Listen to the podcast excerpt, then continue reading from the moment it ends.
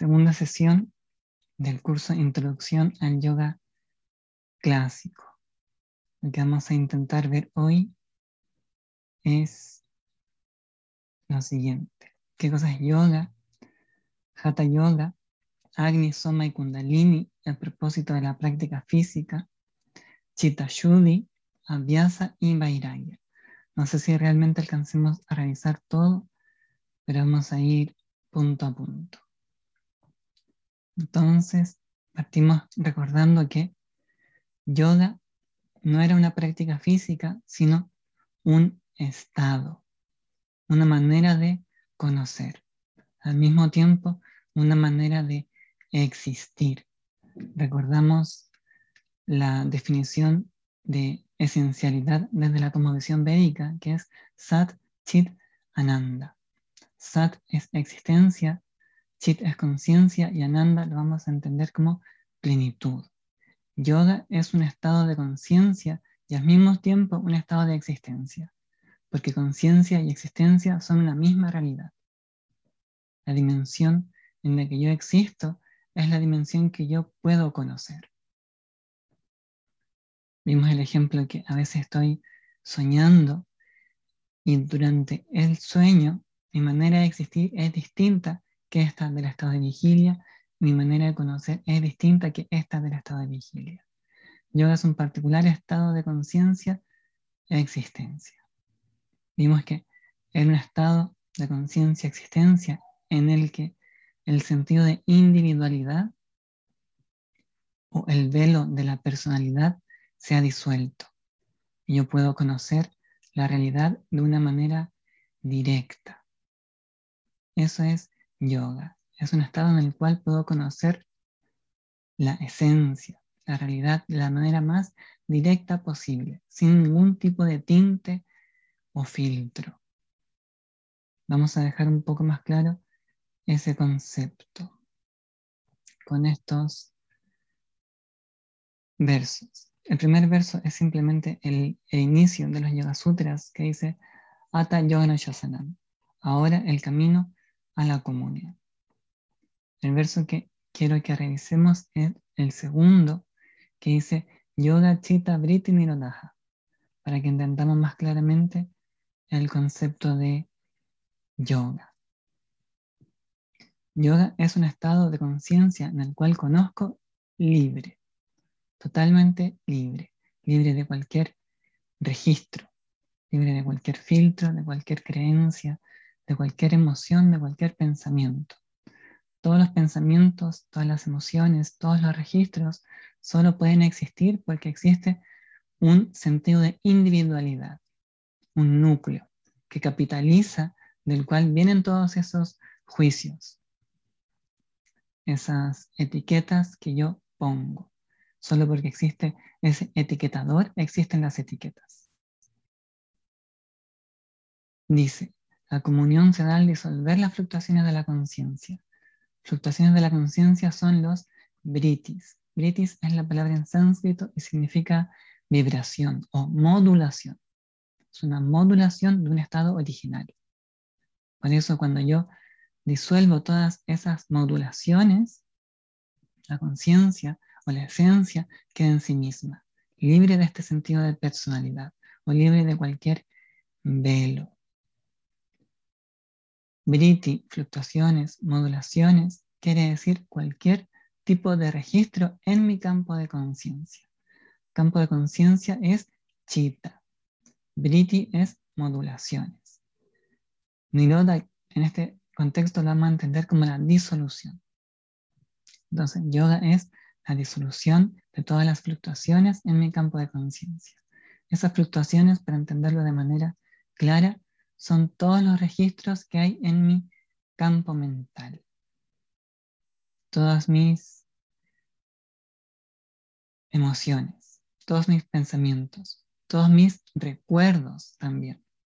Todos mis recuerdos que me dan un sentido de persona, mi historia personal, mis circunstancias, todos esos recuerdos son britis. Cuando yo sueño, eso que sueño se registra también. Y eso es también otro briti. Nidra briti, registro del sueño. Cuando yo estoy en estado de vigilia, estoy mirando una flor o oliendo algo, esos registros se van al campo de conciencia. También son britis. A veces estoy simplemente en el estado de vigilia y empiezo a imaginar algo, a inventarme un mundo interno, en base al lenguaje, en base a imágenes. Eso también es otro briti. Cuando todas esas fluctuaciones, esas modulaciones, esos britis se disuelven, entonces la conciencia queda en sí misma. Yo puedo conocer, yo puedo ser la verdad esencial. Y el asunto es que cuando eso no ocurre, la conciencia, esta esencia, toma las formas de sus fluctuaciones. Y yo me vuelvo a aquello que estoy pensando. Yo me vuelvo a aquello que está ocupando la atención en mi campo de conciencia. Si se cruzó un pensamiento de miedo, algo malo va a pasar. O de rabia, algo que me levanta las emociones del cuerpo. Si ese pensamiento se cruza y yo llevo mi atención a ese pensamiento, entonces yo me vuelvo ese pensamiento. Eso quiere decir este verso. Cuando la conciencia no está contenida en sí, cuando no está contenta, ese es el significado de la palabra contento.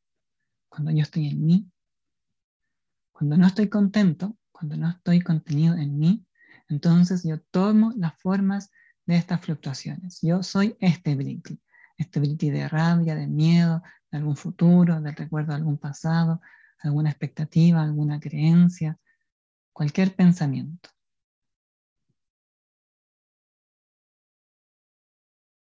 Entonces, eso es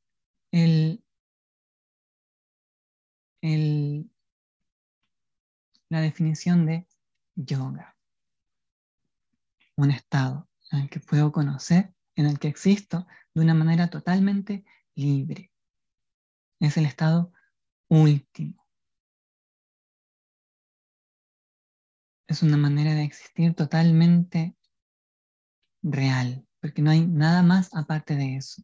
Cuando todos los posibles recuerdos o pensamientos o historias o creencias se extinguen, no quedo nada más que yo mismo.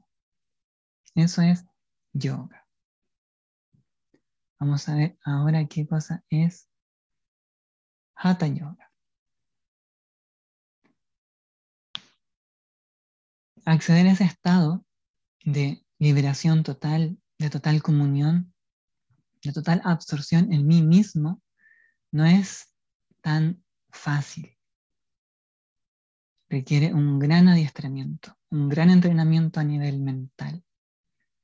Y entonces el Hatha Yoga viene a ser una herramienta concreta para ir adiestrando mi mente y hacerla receptiva o capaz de entender o asimilar ese estado último de comunión. El Hatha Yoga viene del Tantra. En el siglo IX el Tantra en India y esas zonas estaba bien en boga, bien activo. Tantra lo podemos entender como tecnología espiritual. Cualquier modulación en la materia que me permita acceder a estados de conciencia superior es Tantra. Eso es Tantra, tecnología, herramientas espirituales. Puede ser un ayuno, por ejemplo. Un ayuno me permite acceder a particulares estados de conciencia. Una planta. Una planta también me puede permitir acceder a particulares estados de conciencia. La fiebre, naturalmente, también me deja en otro estado de conciencia. Y así, cualquier modulación en la materia que me ayude a acceder a estados de conciencia superior es Tantra. El Hatha Yoga se nutre del Tantra. El Hatha Yoga es la modulación material en específico de mi propia máquina, sin usar tantas herramientas externas sino con mi propia modulación de este particular aparato, yo puedo permitirme acceder a estados de conciencia superior. En el Hatha Yoga clásico, en el Hatha Pradipika, que es el texto fundacional del Hatha Yoga, se plantean posturas físicas, se plantean purgas, se plantean bandas o cierres energéticos, se plantean particulares respiraciones, particulares visualizaciones y particulares meditaciones. Cuando yo entiendo todas esas herramientas, puedo conducirlas a un estado sutil que me permita acceder a estos estados de conciencia superior. Hatha Yoga literalmente quiere decir que mediante el concilio de Ha y Ta accede a este estado de recogimiento o absorción. Mediante el concilio de la energía solar y la energía lunar, yo puedo acceder a este estado de conciencia superior. Y aquí es donde vamos a hablar sobre Agni, Soma y Kundalini. Ha es la energía solar, Ta es la energía lunar. La energía solar presente en mi cuerpo y la energía solar, lunar y solar presentes en mi cuerpo. En el ser humano masculino está presente la energía solar y la lunar. En el cuerpo femenino está presente la energía lunar y la solar. En todas las entidades orgánicas están presentes estas dos energías. De hecho, en toda la manifestación material están presentes estas dos energías. Son la dualidad primordial, la energía solar y la energía lunar que de una manera macro entendemos como Agni y Soma. Esa es la dualidad primordial. Yo puedo ver a la energía solar fuera de mí como el sol. Puedo ver a la energía lunar fuera de mí como la luna. Pero en mi cuerpo también hay particulares procesos que yo puedo entender como una energía solar. Hay particulares procesos que yo puedo entender como una energía lunar dice dentro del Hatha Yoga que en el centro del cuerpo reside esta energía solar. Y de la cabeza, de aquí arriba, mana, brota, cae el soma, la energía lunar. Y la comunión que se da en estas dos energías hace que esta máquina física, física pueda funcionar. Esta miel, este néctar que cae de arriba, esta agua sagrada, esta esta, dimensión sutil de, de esencialidad, de vitalidad, se conecta con esta vibración de transformación, el fuego, la energía solar, y permite la energía para todo mi cuerpo, todos mis cuerpos. En el Hatha Yoga se prescriben ciertas prácticas, ciertas posturas para que esta natural manera de funcionar, que cae el soma y es quemado por el fuego. Entonces ya como combustible el soma me permite actuar. Hay ciertas posturas físicas que invierten el cuerpo para tratar de revertir ese proceso. En el Hatha Yoga y en el Tantra hay muchas maneras para yo no envejecer, por ejemplo. Porque mientras más se consume el soma, yo más envejezco, yo más voy acortando mi tiempo de vida. Pero eso hay otras prácticas como que Mudra, que cortarse el, pestillo, el frenillo de la lengua para poder llevarlo hacia atrás. Y así también es una manera de revertir el proceso y acumular soma. La esencia para una vida absoluta y profunda es soma. Soma es la vida misma. Con Agni, este combustible hace que la acción exista. Porque la naturaleza de la manifestación material es la acción.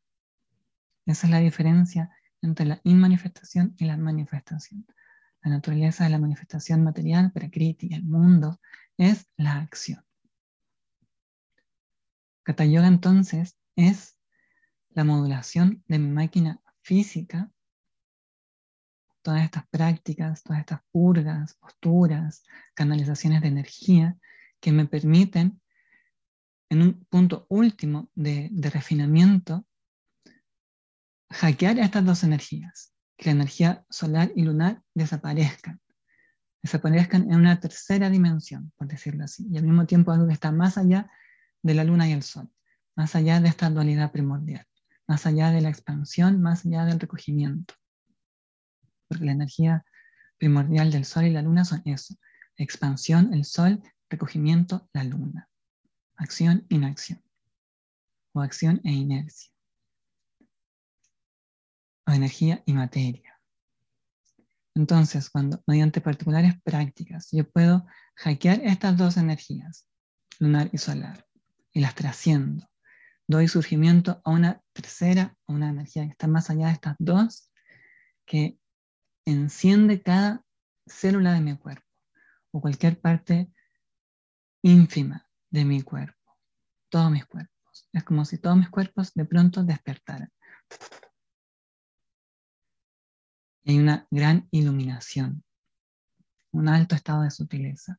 En ese alto estado de sutileza yo puedo acceder a ese estado de comunión, de recogimiento último llamado yoga. Entonces, Hatha Yoga es el camino físico que mediante una modulación material me permite acceder a ese estado último de recogimiento. Eso es Hatha Yoga.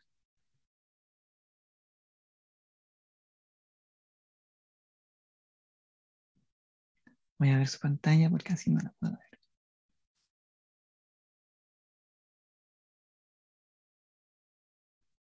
Hasta el momento, ¿tienen alguna pregunta o algo ha quedado claro? Yo sí los veo, basta con que hagan así, yo los puedo ver. Súper. Seguimos entonces.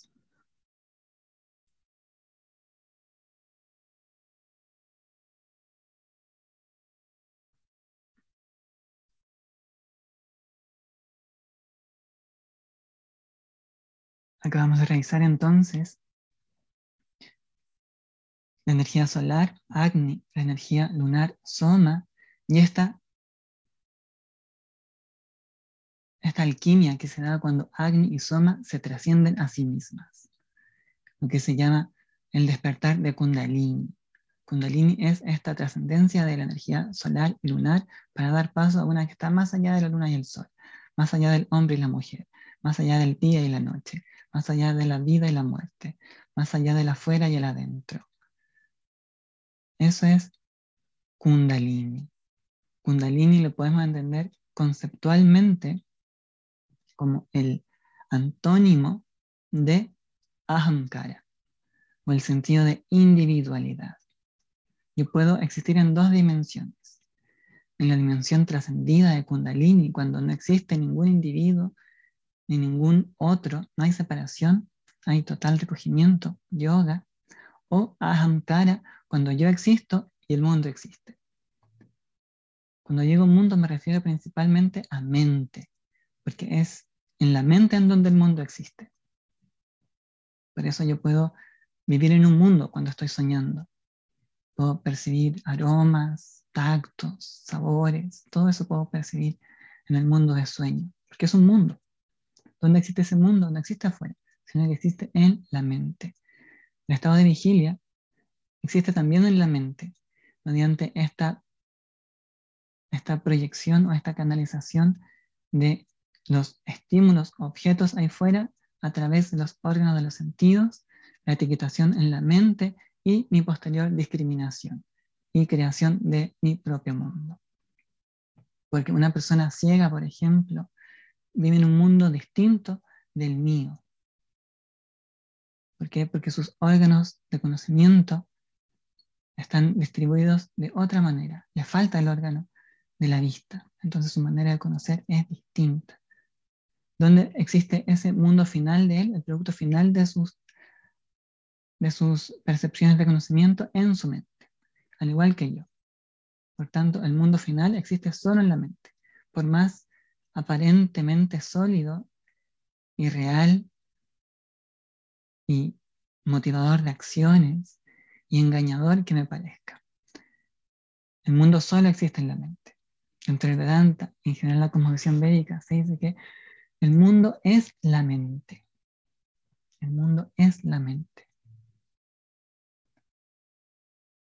Agni, Soma y Kundalini. Eso es todo. Toda la manifestación material tiene esas energías. En Ayurveda se dice Yata Prindeta Toda Mande, Yata Brahmande, Tato Pinde. Que así como el macrocosmos, el microcosmos. Así como el microcosmos, el macrocosmos. Si existe un sol afuera es porque existe un sol adentro. Y Agni es aquella esencia. Agni es la esencia del sol adentro y Agni es la esencia del sol afuera. Lo mismo Soma, lo mismo Kundalini. Esto es una fractalidad. Cuando yo más me voy sutilizando, voy accediendo cada vez más a esta dimensión atemporal, espacial, donde no existe el individuo. Donde existe el individuo existe separación. Y donde existe separación existe eventual sufrimiento. Es súper importante entender eso. Lo vamos a entender más adelante.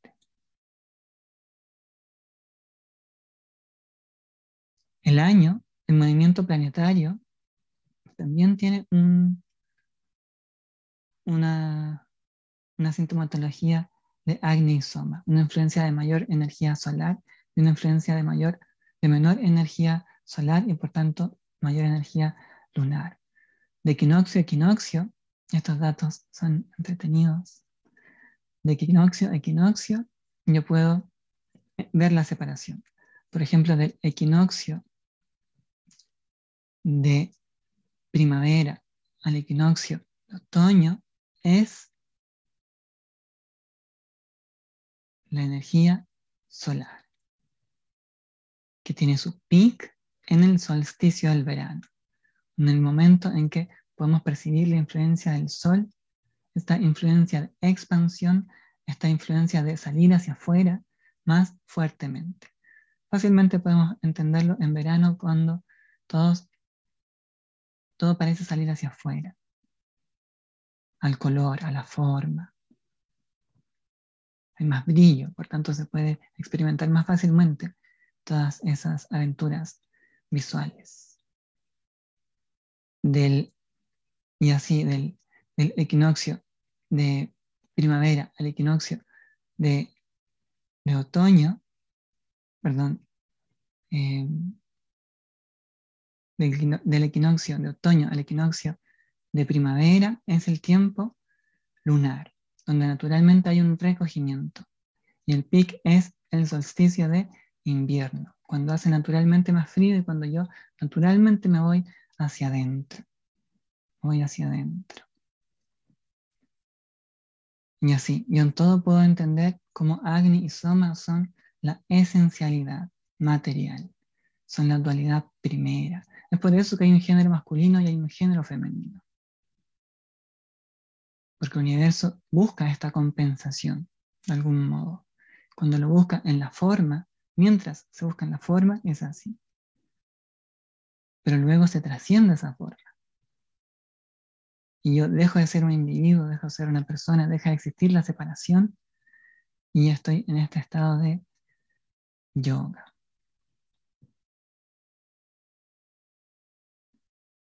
Prácticamente, entonces, ¿cómo puedo yo acceder a este estado de yoga, a este estado de recogimiento absoluto, a este estado de absoluta e íntima comunión conmigo mismo? Nada más existe. Ninguno de mis registros, ninguna de mis posesiones, ninguna de mis relaciones, ninguna de mis interacciones, nada, nada existe en ese estado. ¿Cómo yo puedo acceder a ese estado? Y este concepto es fundamental en el entendimiento del yoga clásico. Chitta Shuddhi. Quiere decir literalmente la purificación del campo mental o el campo de conciencia. Vimos al comienzo que era yoga chitta vritti nirodha. Chitta es la palabra. Chitta es el campo en donde existen estos registros. Cuando yo finalmente disuelvo todos estos registros, yo accedo a yoga. Chit Ashuddhi quiere decir la purificación del campo de conciencia. Cómo yo puedo efectivamente ir limpiando, ir disolviendo estos registros de atracciones, rechazos, recuerdos de mi vida, esperanzas del futuro, proyecciones de un futuro, expectativas, miedos, rabias, creencias, juicios. ¿Cómo yo puedo irme deshaciendo de todo esto? Mediante una purificación en el campo de conciencia. Los Yagasutras plantean varias técnicas para hacer esto. Vamos a entender en este momento que se requiere un fundamento esencial, unas bases. Esas bases son Abhyasa y Vairagya. Abhyasa y Vairagya son las bases del yoga. Son los cimientos de esta purificación en mi campo mental. Porque no es tan simple sacarme los pensamientos que están en mi cabeza. No es tan simple dejar de creer esto que creo. No es tan simple desprogramar mi manera de entender la realidad, porque he crecido en programaciones intensas. Las programaciones sociales son súper, súper intensas. Las programaciones culturales. Pero un yogi o aquel que quiere conocerse a sí mismo de la manera más total posible, está más allá de cualquier construcción social, más allá de cualquier construcción cultural y todos sus posibles discursos, pro, en contra, anti, todos los posibles discursos no son de mi interés. Para aquel que quiere conocer la verdad directa, pura, sin coloraciones, sin ningún tipo de filtro. Para aquel que quiere entender qué cosa es esto que me permite existir. ¿Qué cosa es esto que me permite estar hablando, estar escuchando, estar viendo? ¿Cuál es el propósito de todo esto? ¿De dónde surge todo esto? Naturalmente, la mente puede entrar en conflicto al tratar de responder estas preguntas, porque de cierta manera ve atacada su existencia. La mente ve atacada su existencia cuando se plantean preguntas de gran o alta perspectiva. ¿Cómo purifico mi conciencia? ¿Cómo purifico mi campo mental? Cuando digo purificar, estoy más allá del concepto de bueno o malo. Purificar quiere decir volver neutro, disolver totalmente. No es que miro a través de un, de un vidrio eh, celeste o de un vidrio rojo, sino que miro a través de un vidrio sin colores, directo. ¿Cómo hago eso? Las bases son Abhyasa y Vairagya. Son conceptos súper potentes y súper fáciles de asimilar, de hecho. Son súper lógicos. Abhyasa es cualquier práctica. Abhyasa es cualquier práctica. Cualquier práctica que yo haga que me recuerde mi verdadera naturaleza. ¿Cuál es mi verdadera naturaleza?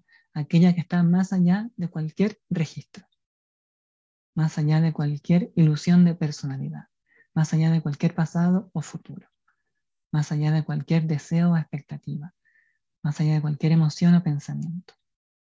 Esa es mi verdadera naturaleza, la esencia. Cualquier práctica que a mí me recuerde esa esencia, esa verdadera naturaleza es aviasa. Puede ser orar, puede ser ejercitar mi cuerpo, puede ser un ritual en la mañana que yo hago regularmente, todos los días, sagradamente. Puede ser leer un texto, o escuchar algo, o escuchar a alguien. Cualquier práctica que a mí me recuerde mi verdadera naturaleza, que me facilite la distancia de esta personalidad. Porque la personalidad es un constructo que se sigue construyendo mientras yo no me alejo, mientras yo no miro con perspectiva. Cuando yo no miro con perspectiva, yo me identifico con el personaje sufro, es decir, soy movido por las atracciones y por los rechazos, por los placeres y por los dolores. Constante movimiento. Ese constante movimiento o esa inquietud, no quietud, se llama samsara, no quietud. Cuando yo hago algo, un rezo en la mañana, un rito, una práctica física, un ayuno, cualquier cosa, que a mí me recuerde mi verdadera naturaleza, yo puedo considerarlo como abhyasa. Abhyasa es una de las dos bases fundamentales para el yoga, o este estado de último recogimiento, de última verdad, de última esencialidad. Última y primera, porque yo digo último para generar una idea, pero no es que esté después de algo, está siempre es lo único que existe. Abhyasa y Vairagya.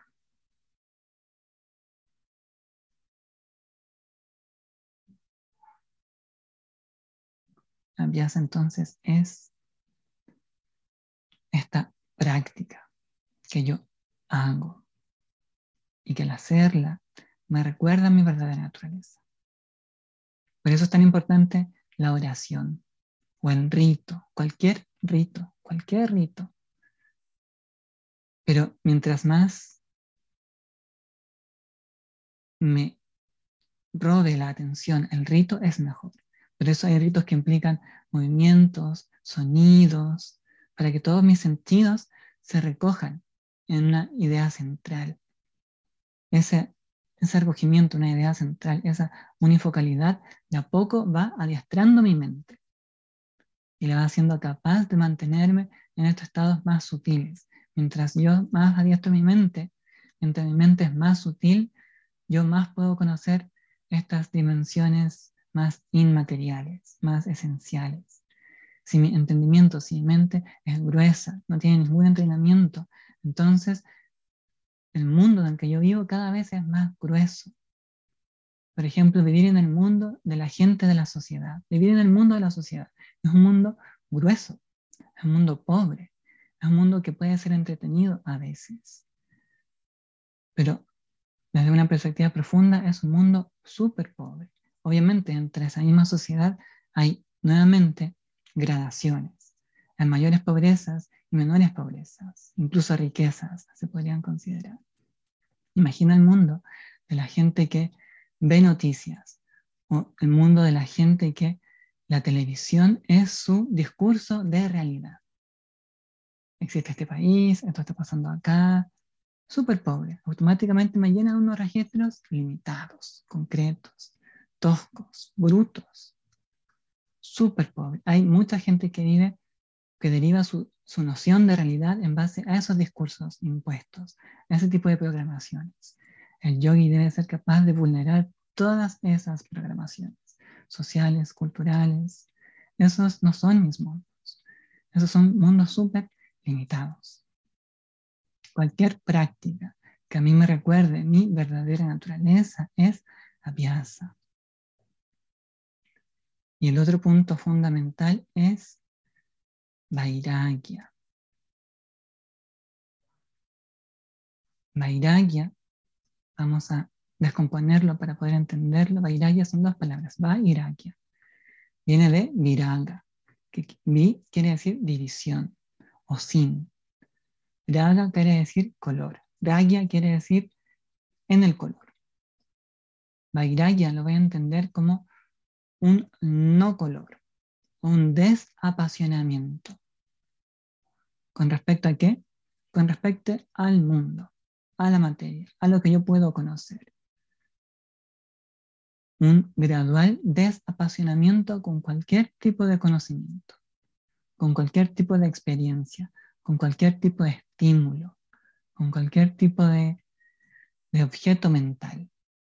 Obviamente tenemos gradaciones yo mientras voy utilizando mi aparato mental, naturalmente voy empezando a sentir indiferencia a ciertas cosas, a ciertos estímulos que son más gruesos. Naturalmente yo siento indiferencia, yo no siento ninguna pasión, no siento ninguna atracción, ninguna agitación por ese estímulo, por esa realidad, porque no me toca, soy indiferente a aquello. Cuando nada se roba mi atención, cuando nada me agita, cuando nada me saca hacia afuera, cuando nada me motiva a la acción, es súper radical, suena súper radical, después se va a entender mejor. Cuando nada me motiva a la acción, entonces yo tengo vairagya o tengo un desapasionamiento. No le doy color a las cosas.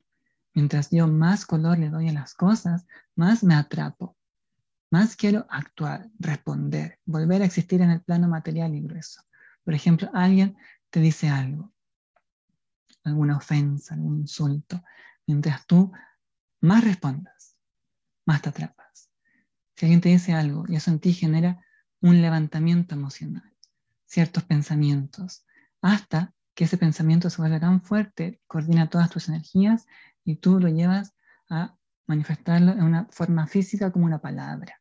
Y respondes a ese insulto y dices esta palabra. Y más te atas, más agitas, más uno se ensucia, más se distorsiona esa energía primordial, ese estado de conciencia en el centro.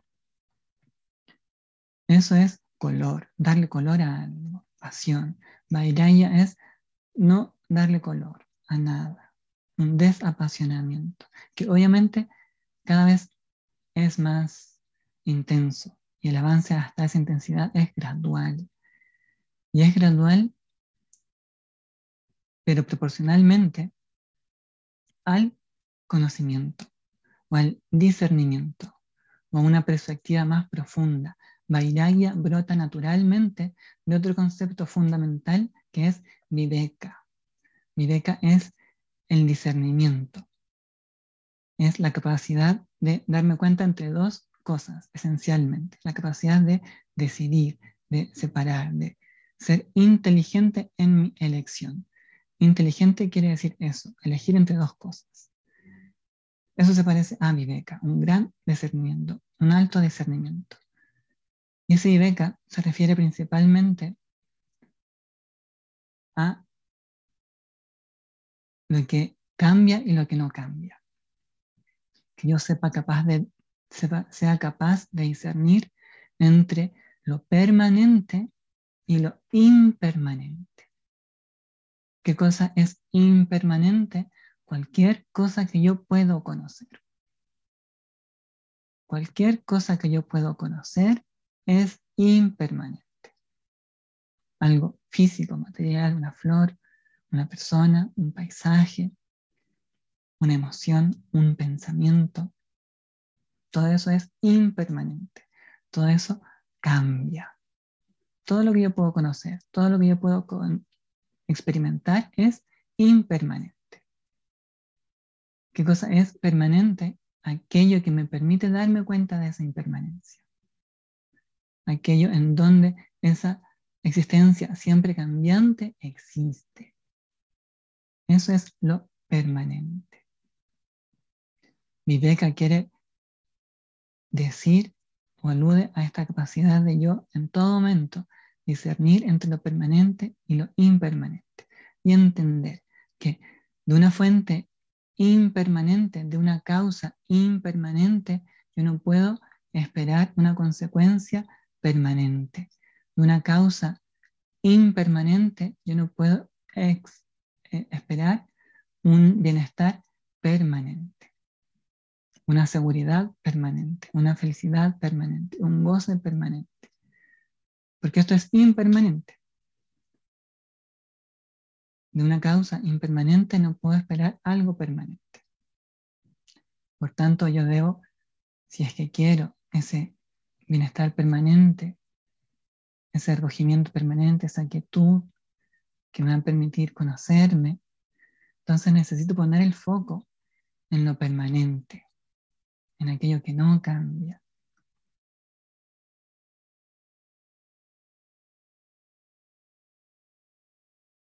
Eso es mi beca, esa capacidad de discernir entre lo permanente y lo impermanente. Y Vairaya es esa indiferencia o esa bajada de intensidad, esa, esa atracción o esa agitación que disminuye cuando yo entiendo que cualquier objeto ahí fuera es impermanente. Cualquier cosa ahí fuera es impermanente. Entonces el color, la atracción que yo tengo por relacionarme con aquello, baja. Si yo sé que es impermanente, entonces en mí hay un desapasionamiento sobre aquello.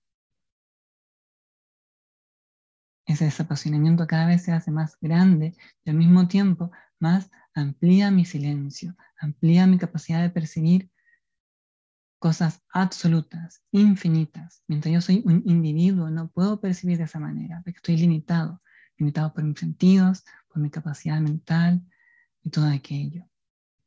Yo que es un estado que está libre de esa limitación.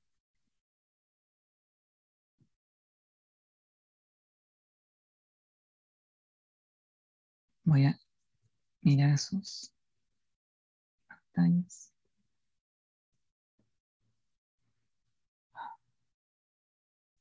Dar el tiempo.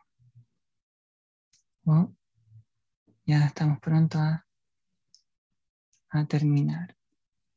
Quedan 10 minutos. Entonces, ¿alguna pregunta o alguna reflexión pudiera ser útil?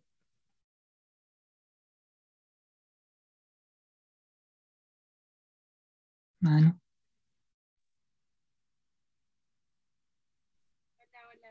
Hola, Nanita.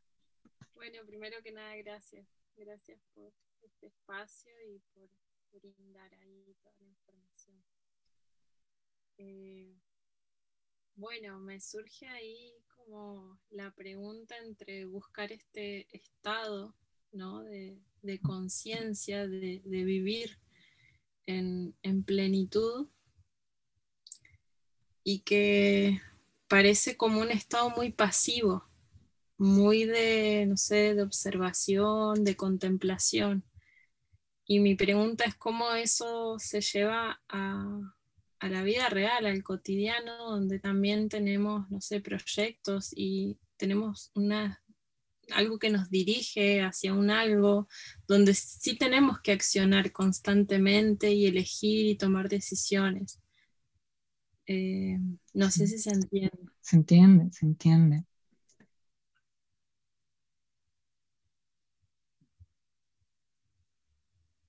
Es radicalmente la respuesta que te puedo dar es, mientras exista ese deseo de algún futuro, yoga no es posible. Todavía tienes que experimentar en el plano material todas esas subidas y bajadas que van a venir con esos proyectos, con esas cosas por hacer, con esas cosas por conseguir. Y luego de muchas subidas y bajadas, se va a ir presentando una indiferencia, que no es un rechazo, sino es una, una perspectiva en la que las historias del yo no son ya tus historias. Porque no significa que no se concreten cosas. Se pueden concretar cosas, pero naturalmente se van a dar sí o sí. Tú las cosas que se van a concretar, que se tienen que materializar, se van a materializar sí o sí, porque esto, esto es una concatenación cósmica. Todos los eventos que parecen azarosos o fortuitos, no es así. En el plano material es todo una cosa que golpea otra cosa y genera esto. Y te toca hacer este personaje, con estos deseos de concretar esto. Esto aún se puede dar, pero tú te sitúas más allá del personaje, más allá de, eso es Vairaya, ese es el no color. El color es esta identificación con, la persona que quiere concretar algo. Dentro de, las tradiciones, dentro de los textos clásicos, se responde así de radicalmente. Por ejemplo, en Ayurveda, todavía encontré un verso súper bello que, dice que, la naturaleza de este, y se lo dije al comienzo, la naturaleza del plano material es la acción hacer algo. Esa es la naturaleza del plano material, hacer algo. Eso se llama pravriti, una orientación hacia la acción. Mientras pravriti exista, el sufrimiento existe. Lo otro es nivriti, una orientación hacia la no acción. Y aquí hay una sutileza, porque no significa ser inerte y no hacer nada sino es más sutil como el Wu del Tao, que es un hacer no haciendo. Ya no hay un yo que, se, que espera que el resultado de mi acción sea así o así. Se hace la acción, pero no hay ninguna expectativa en el resultado de la acción. Obviamente estos conceptos se van puliendo y refinando mientras uno más los escucha. Pero es así de radical. Mientras haya acción, hay sufrimiento. Mientras haya deseo de actuar, hay sufrimiento. Cuando de acción actual ya no existe, entonces moksha es posible. O yoga, es lo mismo. Esta liberación de este color, de, esta, de esta intensidad por hacer algo, de esta agitación que tengo por hacer algo. Cuando eso ya no está, entonces estoy en mí, absolutamente. Obviamente, porque no, no tengo ninguna motivación a hacer nada. Eso no significa en un plano concreto que las cosas no se hagan.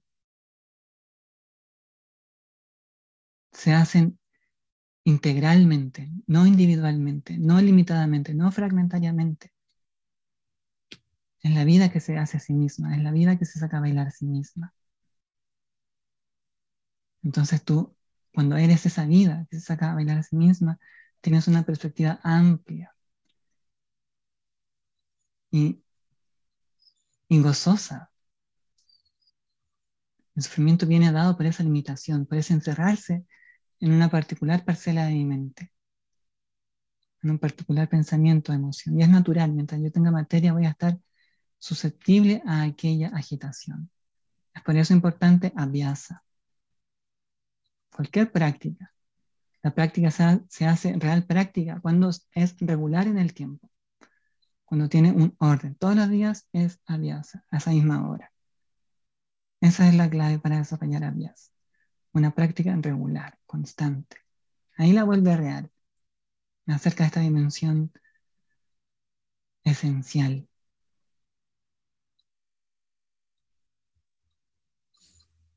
Espero haberte respondido de, cierta manera, pero entiendo y es totalmente esperable que, genere estas, estas preguntas, mm. que son buenas preguntas. Yo quería hacer un acercamiento igual porque me parece eh, de cierta forma increíble eh, lo que se vive en diferentes culturas, porque aquí e, ese estado de repente de avianga, que se puede tomar como un, buen estado, entre comillas, en, la cultura oriental, aquí quizás se ve como un desgano o como que alguien está mal o poco menos enfermo, sino tiene como una proyección o una obstinación o un deseo muy fuerte en obtener algo, ¿se entiende? Y en otra cultura se ve como un desapego y un estado elevado del ser. Entonces, eh, es como, compatibilizar esas dos energías, porque a veces son contradictorias de cierta forma. Una te va a decir que estás enfermo o que va a estar mal por llegar a ese estado de desapego. Y es lo que hablábamos hace, hace poco con unos amigos. Eh, un amigo me decía, oye, es que yo como que no, no tengo deseo de estar acá, yo como que estoy bien y no, no, no tengo nada que me motive y si desencarno no hay problema. Y casi que era como, oye, pobrecito, está mal, pero de cierta forma es súper lindo también porque es como un desidentificarse de, de su mente también y de, y de su eh, de sus deseos, en el fondo. Sí, sí. ¿Entiendes? Sí, totalmente, totalmente. Ese estado de tu amigo en el que no hay esperanza, no hay proyección hacia un futuro, es un estado de amplitud.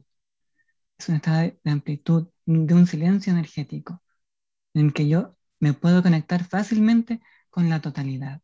Entonces puedo parecer vacío de, de proyecciones, pero estoy lleno de presente, o de simplemente existencialidad. Y esa misma plenitud, ese mismo lleno, ahí me sitúa en escenarios funcionales, funcionales para ese, para ese último refinamiento.